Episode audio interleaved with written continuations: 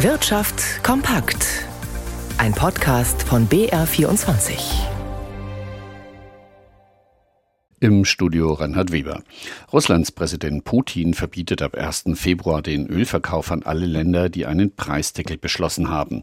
Dazu zählt auch Deutschland. Felix Linke über die Auswirkungen.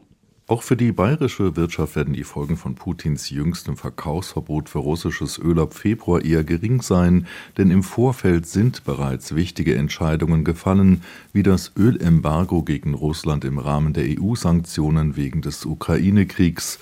Zum 5. Dezember ist seitdem der Erwerb, die Einfuhr und die Weiterleitung von Rohöl in allen EU-Ländern verboten.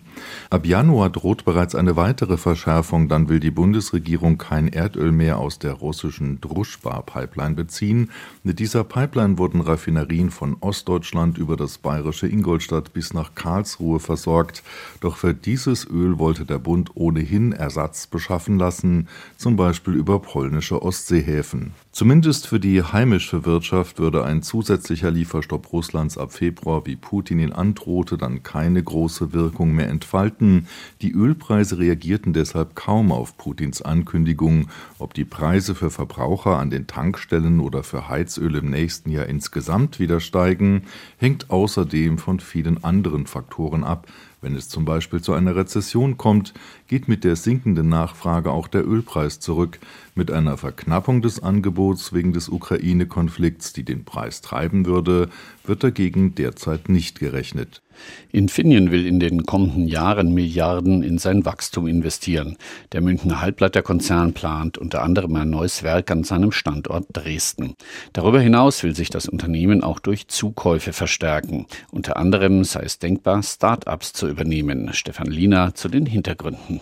Die Zeiten der Nullzinspolitik und der schier grenzenlosen Kredite zu extrem günstigen Konditionen sind vorbei.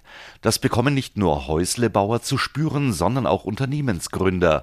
Denn gerade in der Tech-Industrie brauchen Start-ups in den ersten Jahren sehr viel Geld, um ihr Wachstum zu finanzieren. Doch die zuletzt deutlich gestiegenen Zinsen bremsen so manche junge Firma aus.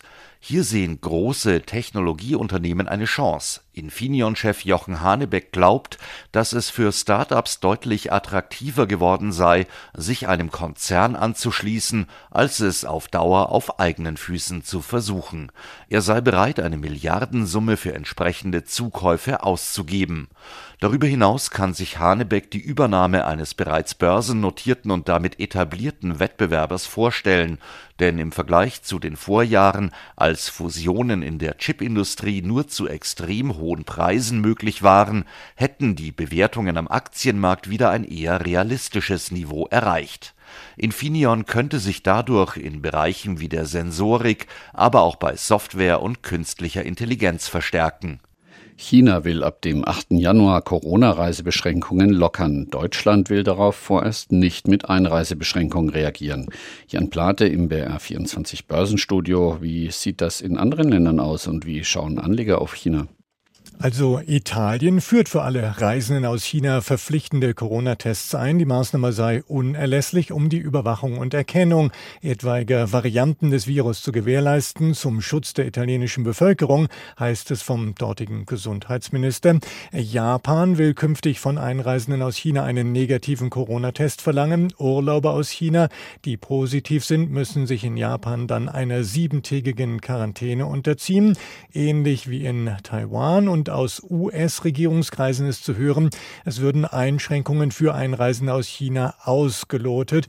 Ja, und an der Börse schaut man auf die zum einen gelockerten chinesischen Beschränkungen, die der Wirtschaft helfen könnten. Andererseits wird eben die Infektionsentwicklung in China beobachtet und der DAX, der verliert jetzt aktuell ein Viertelprozent auf 13.936 Punkte. Der Dow Jones hat aus dem Plus ins Minus gedreht und verzeichnet kleine Abschläge von einem Viertelprozent. Der Euro steht bei einem Dollar 0,633.